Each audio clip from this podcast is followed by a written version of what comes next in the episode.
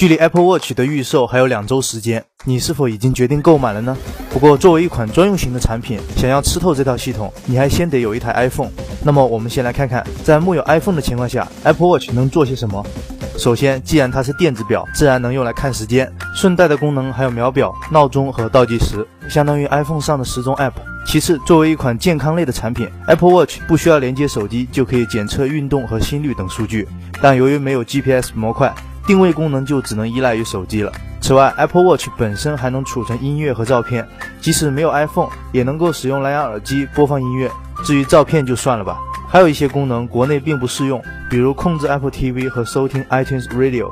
而 Passbook 和 Apple Pay 功能则是至少需要连接一次 iPhone 进行设置，属于依靠但不依赖。也就是说，没有 iPhone，Apple Watch 基本就是个能听歌的智能手环。而且从最新的消息来看，由于受到组装和面板良品率偏低的影响，苹果将 Apple Watch 的出货量目标减半。不过手表毕竟不是刚需，到时候想买肯定是买得到的。Apple Watch 将在下个月二十四号开卖。而根据亚洲的一家市场研究机构的报告称，苹果和中国银联已经完成了商谈，将于四月份宣布 Apple Pay 进入中国。具体的上线时间可以参考 Apple Watch 的发售时间，到时候还可以顺带看看支付宝会有什么反应。新机方面，HTC One M9 已经在台湾开卖。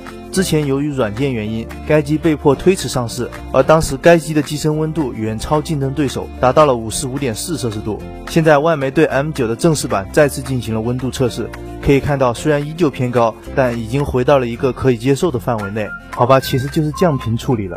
另外，爆料达人 OnLeaks 放出了 M9 Plus 的渲染图。这款产品早在几个月前就已经曝光，它配备了5.2英寸的屏幕和按压式指纹识别。可能是考虑到定位尴尬，HTC 至今都没有发布这款产品。